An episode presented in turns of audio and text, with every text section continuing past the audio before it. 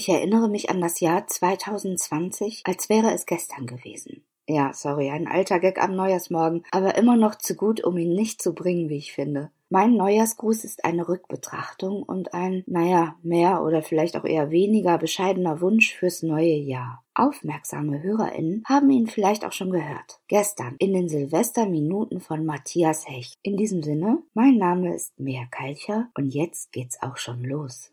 20 aus 2020 und ein Wunsch fürs nächste Jahr.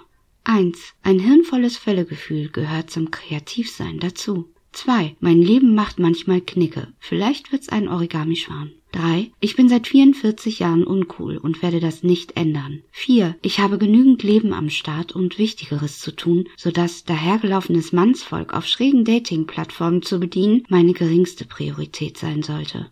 5. Was ich liebe, hat immer mit irgendeiner Art Weg dahin zu tun. 6. Gefühle sind flüchtig und instabil. Falls nicht, wird schnell mal pathologisch. 7. Drinnen und draußen. Das ist diese klare Grenze, die uns verbindet, indem sie uns trennt. Und auch diese Grenze verschwimmt, wenn sich jemand drinnen, draußen, also ausgeschlossen fühlt. 8. Ich bin keine Superheldin. Manchmal bin ich mutig. 9. Mein Lieblingsverschreiber stimmungsoll statt stimmungsvoll. 10. Worte bestehen nicht aus Buchstaben, sondern aus Gedanken. Worte sind Maske und Enthüllung.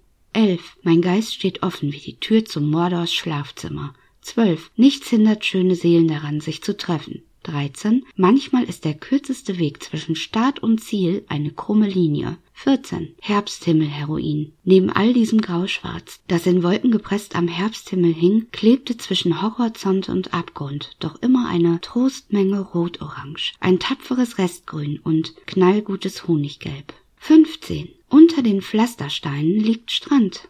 16. Ich habe wieder mehr auf meiner Olivetti Schreibmaschine geschrieben.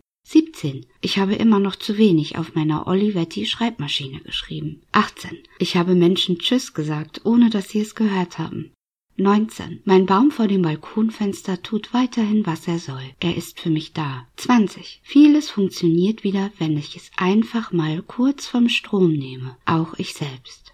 Ein Wunsch fürs neue Jahr. Es ist ein Wunsch, den ich mir nicht wirklich selbst erfüllen könnte, den ich aus eigener, also alleiniger Kraft mir nicht erfüllen kann. Dafür sind Wünsche ja da. Also, ich wünsche mir einen Lieblingszeitverschwender, der es liebt, mit mir Zeit zu verschwenden. Einfach nur so. Ja, das war mein Jahr 2020, so in kurz. Und das war und ist mein Wunsch für die nächsten Monate.